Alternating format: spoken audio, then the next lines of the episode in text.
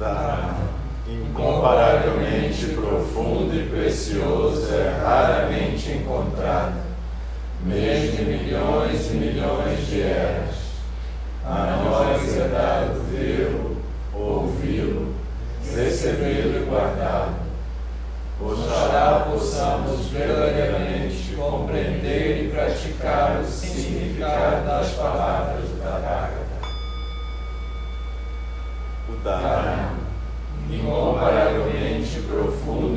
precioso, é raramente encontrado, em milhões e milhões de eras. A nós é dado vê-lo, ouvi-lo, recebê-lo e guardá-lo Oxalá possamos verdadeiramente compreender e praticar o significado das palavras do Tathagata. O Dharma, incomparavelmente profundo e precioso, é raramente encontrado, em milhões e milhões de eras. A nós é dado vê-lo, ouvi-lo, recebê-lo e guardá-lo Oxalá possamos verdadeiramente compreender e praticar o significado das palavras do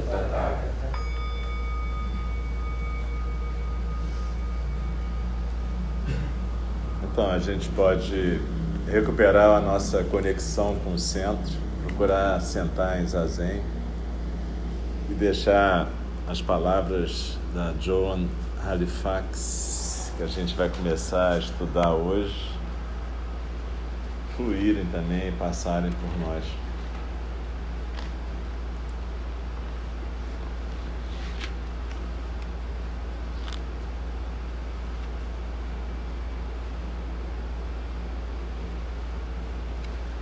Então, é, esse aqui é o último livro da professora Joan, Joan Halifax Roshi, que é uma das nossas professoras. E esse livro se chama De Pé na Beira do Abismo, que é um nome bastante explicativo por si só.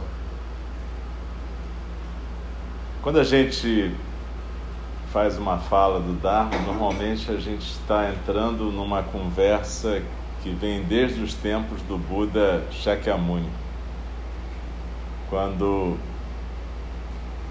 ele compartilhava a prática dele com a Sangha. Ele deu início a essa conversa de 2.600 anos, entremeada por muito silêncio. E, na verdade, os professores, os comentadores vão todos conversando. A gente ultimamente tem estudado muito Shobogenzo, que é a partilha que Dogen Zenji fez no século XIII, lá no Japão, da maneira que ele compreendeu o Dharma, da maneira que ele praticou o Dharma e da maneira que ele quis transmitir o Dharma para a posteridade. E agora a gente vai dar um pulo de 800 anos e vai conversar com uma professora de agora, com a Joan Halifax Roshi. E esse livro é bem interessante porque é o resultado, ela está com mais de 70 anos, é o resultado de uma vida inteira dedicada à prática do Zen, à antropologia médica, a vários tipos de atividade. E ela está integrando isso tudo num que a gente podia chamar um guia do caminho do Bodhisattva moderno. Shantideva, um dos nossos professores, escreveu esse guia do caminho do Bodhisattva no século VIII na Índia. Esse aqui não deixa de ser um guia do caminho do Bodhisattva do século XXI. E eu vou estar lendo ele aqui durante um tempo, que eu não sei quanto vai ser, e a gente vai aos poucos viajando junto com a Joan. E então a gente vai começar no, no primeiro capítulo, que ela chama de Olhando da beira do abismo. Existe uma pequena, um pequeno chalé nas montanhas do Novo México, onde eu passo qualquer tempo livre que eu possa ter. Ele se localiza num vale profundo no coração da cadeia de montanhas chamada Sangre de Cristo. E essa cadeia de montanhas, ela se chama assim porque quando a gente olha lá de Santa Fé para essa cadeia, ela sempre reflete, porque ela é nevada em geral em cima, então ela reflete o pôr do sol de um vermelho muito vívido. E aí ficou sendo chamada de Sangre de Cristo.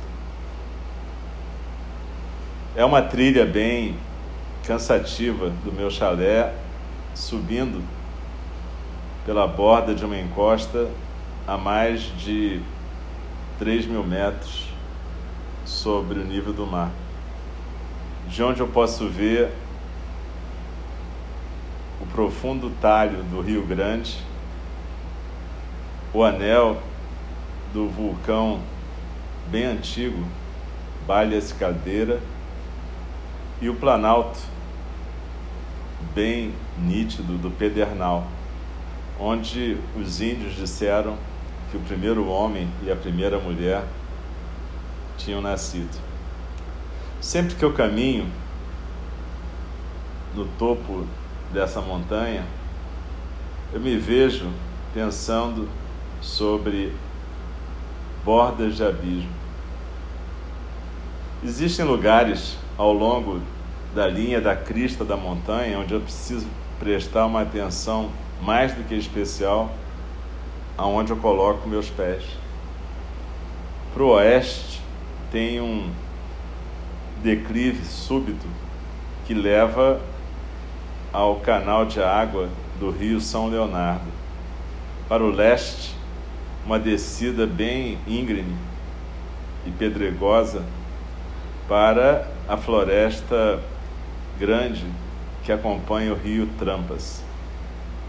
Estou consciente de que nessa crista da montanha um passo errado pode mudar minha vida. Dessa crista da montanha eu posso ver que abaixo, na distância, existe uma paisagem lambida pelo fogo e grupos de árvores que morrem de muito pouco sol.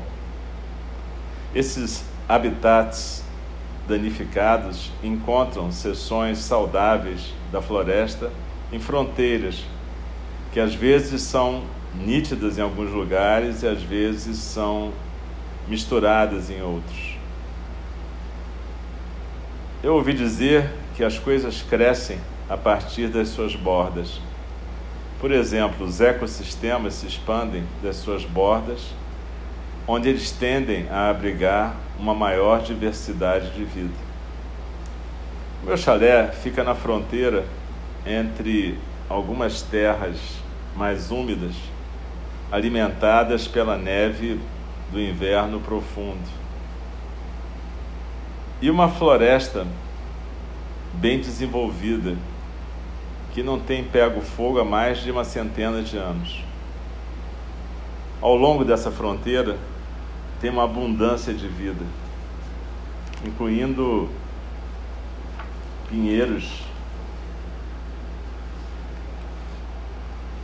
violetas selvagens, vários tipos de plantas, assim como a coruja boreal perus selvagens e outras aves. As gramíneas altas abrigam ratos do campo, vários outros tipos de rato, toupeiras cegas, que são a presa de pumas e outros predadores. As gramíneas também alimentam alces e veados que ficam pastando nos campos no crepúsculo e na aurora. Vários tipos de frutinhas cobrem as encostas do vale. E os ursos e eu vagamos e as colhemos no final de julho. Cheguei à conclusão que os estados mentais são também ecossistemas. Esses terrenos, algumas vezes amigáveis e algumas vezes perigosos, são ambientes naturais embebidos no sistema maior que é a nossa personalidade. Eu acredito que é importante estudar a nossa ecologia interna para que a gente possa reconhecer quando a gente está na beira do abismo, no perigo de escorregar e cair da saúde para a doença. E quando a gente cai nas regiões menos habitáveis das nossas mentes, podemos aprender desses territórios perigosos. As bordas são os lugares onde os opostos se encontram, onde o medo encontra a coragem e o sofrimento encontra a liberdade, onde o chão sólido termina na face de um penhasco, onde a gente obtém uma visão que abrange muito mais do nosso mundo e onde a gente precisa manter uma grande atenção plena. Senão caímos, escorregamos e caímos. A nossa caminhada pela nossa vida é uma caminhada de perigos e possibilidades, algumas vezes os dois simultaneamente. Como é que a gente pode ficar no umbral entre o sofrimento e a liberdade e permanecer aprendendo de ambos os mundos? com a nossa tendência a ficar agarrados a dualidades, nós humanos tendemos a nos identificar ou com a terrível verdade do sofrimento ou com a liberdade do sofrimento. Mas eu acredito que excluir qualquer parte da paisagem maior das nossas vidas reduz o território da nossa compreensão. A vida me levou para geografias emocionalmente e socialmente complexas. Participando da organização dos movimentos dos direitos civis e contra a guerra dos anos 60, trabalhando num hospital grande como antropóloga médica, fundando e liderando duas comunidades de prática e educação sentando ao lado da cabeceira de moribundos, sendo voluntária numa prisão de segurança máxima, meditando por períodos extensos, colaborando com neurocientistas e psicólogos sociais em projetos baseados em compaixão e conduzindo clínicas de saúde nas áreas mais remotas dos Himalaias. Tudo isso me introduziu a desafios complexos incluindo períodos em que me senti sobrecarregada. O que eu aprendi através dessas experiências, especialmente de minhas lutas e fracassos, me deu uma perspectiva que eu nunca poderia ter previsto. Eu passei a ver o profundo valor de aceitar a visão da paisagem inteira da vida e não rejeitar nem negar aquilo que recebi. Eu também aprendi que as nossas dificuldades, afobações e crises podem não ser obstáculos terminais. Podem ser portais para paisagens mais amplas, mais ricas, tanto interna quanto externamente. Se investigarmos bem dispostos nossas dificuldades, podemos desdobrá-las numa visão de realidade que é mais corajosa, mais inclusiva e mais sábia. Como muitos outros que caíram na beira do abismo já o fizeram. Os estados da beira do abismo. Ao longo dos anos, lentamente eu me tornei consciente de cinco qualidades internas e interpessoais, que são as chaves para uma vida compassiva e corajosa, e sem as quais não podemos servir e nem sobreviver. Mesmo assim, se esses recursos preciosos se deterioram, eles podem se manifestar como paisagens perigosas que vão causar prejuízo e dano. Eu chamo essas qualidades bivalentes de estados da beira do abismo. Os estados da beira do abismo são o altruísmo, a empatia, a integridade, o respeito e o compromisso. Valores de uma mente e de um coração que exemplificam o cuidado, a conexão, a virtude e a força. Mesmo assim, a gente também pode perder a nossa base firme na beira de um abismo bem alto dessas qualidades e escorregarmos para uma confusão de sofrimentos, onde vamos nos encontrar presos nas águas tóxicas e caóticas dos aspectos daninhos desses estados da beira do abismo.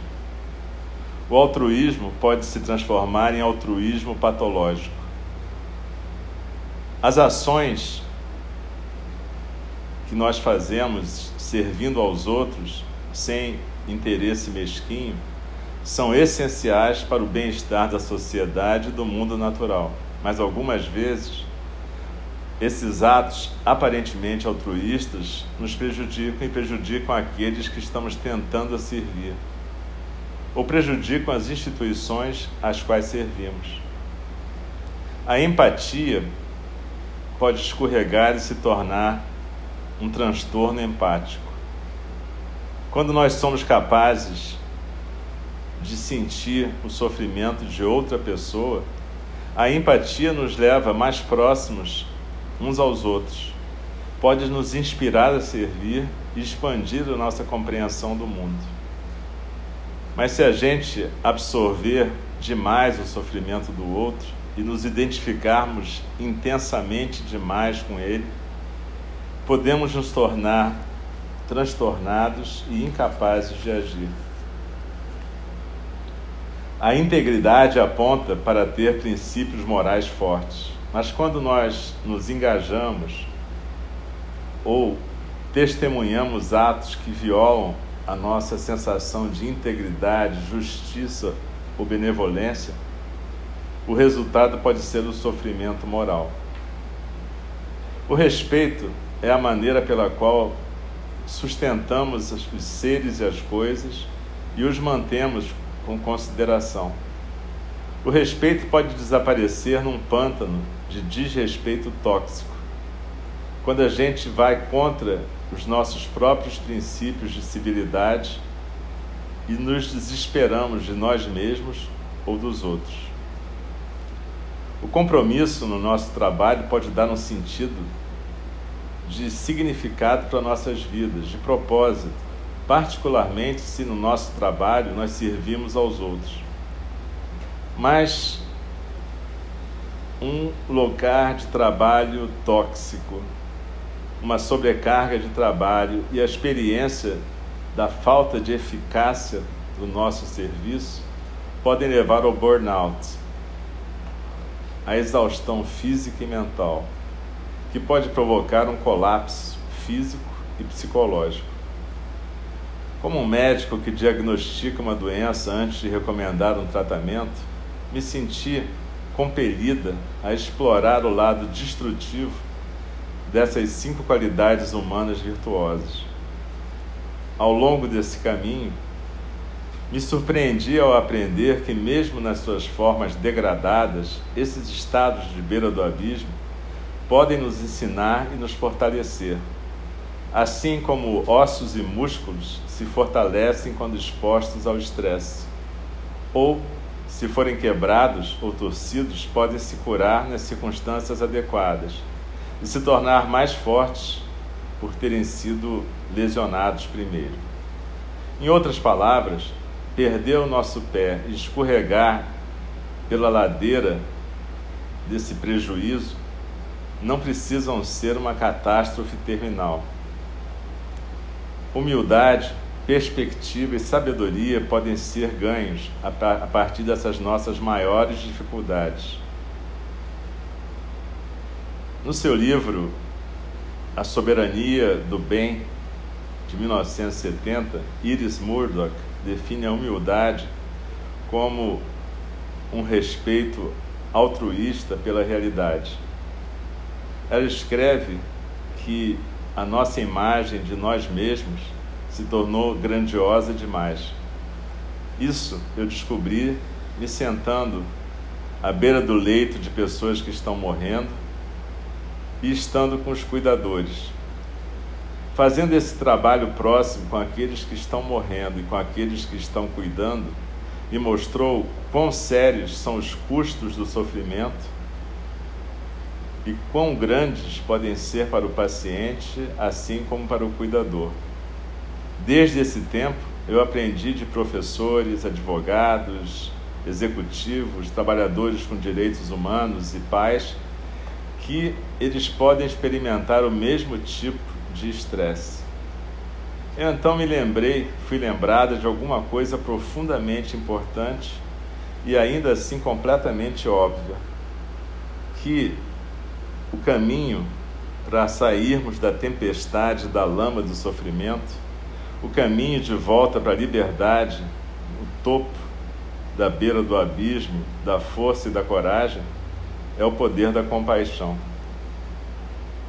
Essa é a razão pela qual eu mergulhei profundamente na tentativa de compreender o que são esses estados da beira do abismo e como que eles podem moldar nossas vidas e a vida do mundo.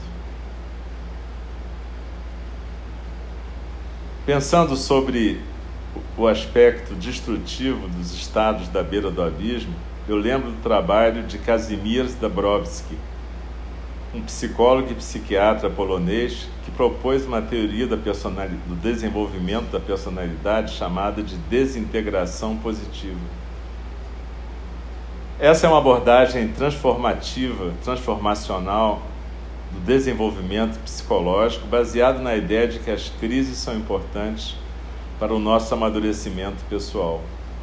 O conceito de Dabrowski é similar a um fundamento da teoria de sistemas. Os sistemas vivos que se quebram podem se reorganizar num nível mais robusto e mais integrado, se aprenderem a partir dessa experiência de ruptura.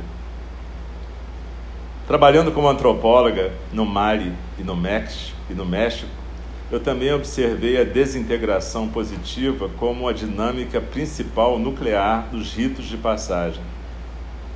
Esses ritos são as cerimônias de iniciação que marcam todas as transições importantes da vida e são destinados a aprofundar e fortalecer o processo de amadurecimento.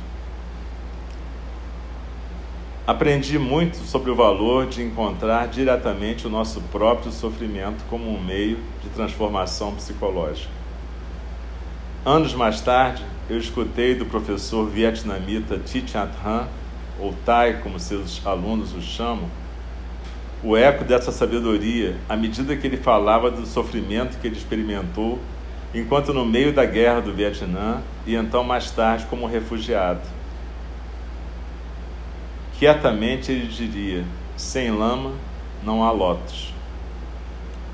Refletindo sobre as dificuldades que podemos experimentar ao servir os outros, desde o altruísmo patológico ao burnout, o aspecto tóxico dos estados da beira do abismo pode ser visto da perspectiva de uma desintegração positiva. A lama podre no fundo de um lago antigo também é o alimento do lótus. Dabrowski e Tai nos lembram que o nosso sofrimento pode alimentar a nossa compreensão e ser uma ser um dos maiores recursos para a nossa sabedoria e compaixão.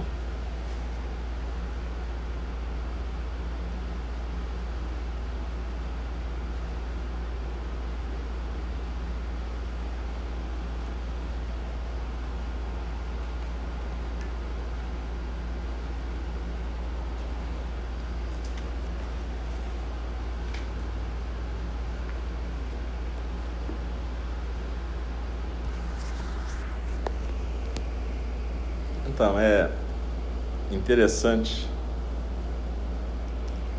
a gente poder ver o jeito que uma professora contemporânea trabalha o tema do Bodhisattva. É um jeito que integra uma linguagem psicológica diferente da linguagem do tempo do Buda, de Shantideva ou de Dogen Zenji. Acho que fala basicamente de uma coisa que era comum a todos eles, a ela, a mim e a todos nós, que é a angústia. Como é que a gente lida com essa angústia da beira do abismo?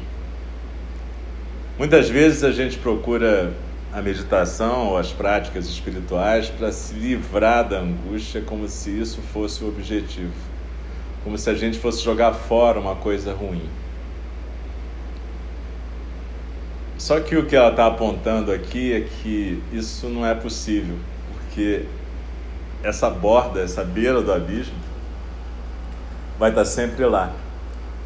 Não é possível a gente viver só a luz e não viver a sombra. Se vocês lembram daquele sutra, ele diz: a luz e a escuridão andam juntas, assim como o pé de antes é seguido pelo pé de depois. Dentro da escuridão existe a luz, mas não procure por essa luz. E dentro da luz existe a escuridão, mas não procure por essa escuridão. Ou seja, viva o que tem que ser vivido em cada momento, aprenda aprenda a lidar com essa realidade e acolher essa realidade. As sociedades ditas primitivas, elas têm ritos de passagem para facilitar isso, facilitar essa integração.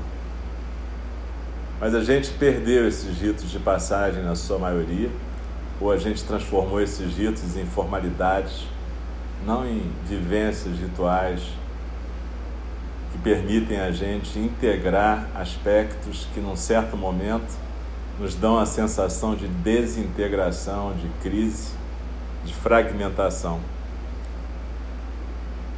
E é isso que a gente vai estudar com a Joan, quer dizer, como que a gente vai identificar esses momentos em que a gente escorregou e caiu pela borda do abismo, como é que a gente pode se recuperar dessa queda. É um livro bem prático, não é um livro teórico, ela vai dar muitos exemplos que vão ser importantes para a nossa prática.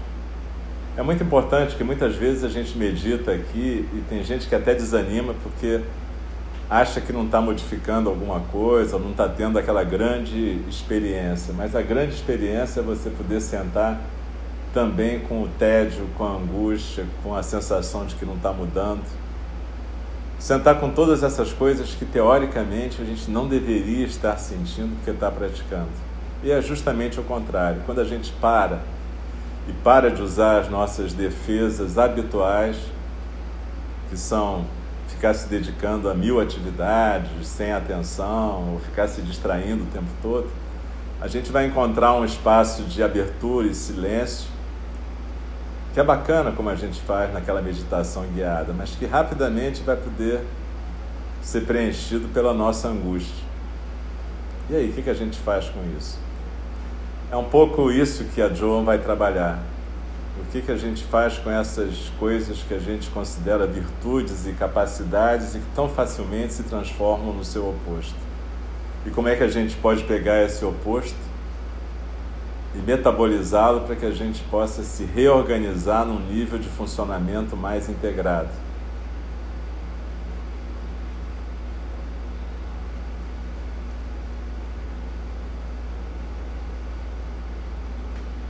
Na verdade, a gente vai nessas próximas falas do Dharma, eu não sei quanto tempo isso vai levar, porque o livro é relativamente grande e a gente não vai nunca ler demais, porque não adianta. Na verdade, a ideia é que a gente possa, nesse período do estudo da obra da Joan, olhar para a nossa própria vida, para a nossa linha de vida e entender os nossos desafios. Entender e observar quantas vezes a gente escorregou pela borda do abismo, quantas vezes a gente levantou e conseguiu voltar para a beira. Mas quantas vezes a gente fez isso sem realmente prestar atenção e sem realmente aprender da experiência? O que levou a gente, inegavelmente, a escorregar de novo. Então, o voto, esses quatro votos do Bodhisattva que a gente vai recitar daqui a pouco, tem a ver exatamente com isso.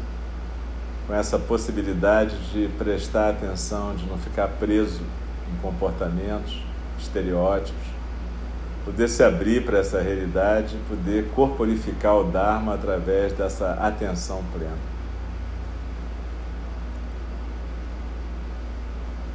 Então, durante essa semana, procura refletir sobre essas escorregadas e ver o que, que a gente, onde é que a gente está escorregando e o que, que a gente precisa aprender, o que, que a gente precisa integrar na nossa personalidade que está sendo alijado. Como é que a gente está acolhendo a nossa sombra? Acolher a sombra não é fazer o que a sombra quer, é acolher e frequentemente até renunciar aquilo que seria a satisfação da sombra. Mas ao mesmo tempo é não renegar a nossa sombra. Então que a gente possa durante essa semana trabalhar. A gente está na semana da lua cheia.